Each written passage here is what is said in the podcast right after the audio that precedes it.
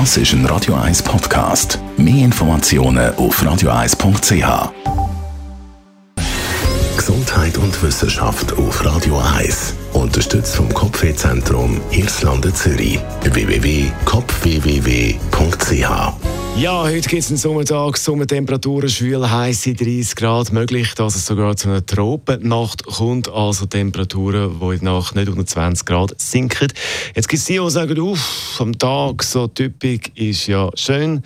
Wenn es heiß ist, dann kann man zum Beispiel Body und im Wasser sich ein bisschen abkühlen, aber in der Nacht zum Schlafen gibt es angenehmes als eine Tropennacht. Wie also gut schlafen, wenn es auch in der Nacht warm ist, in der Nacht typisch ist, es eine Tropennacht gibt, da hilft auch Wasser ein deutscher Wissenschaftler empfiehlt darum, vor dem ins Bett gehen, vor dem Schlafen gehen, ein Bad zu nehmen in der Badwanne. Und zwar muss äh, das Wasser in der Badwanne um die 33 Grad sein.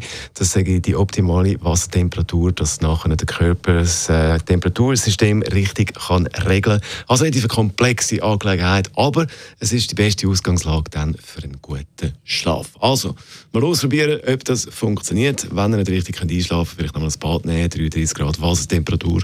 Und äh, könnt ihr Rückmeldung geben, ob es funktioniert hat. Morgen der Wissenschaftler auf jeden Fall sagt, er mache das ab und zu auch.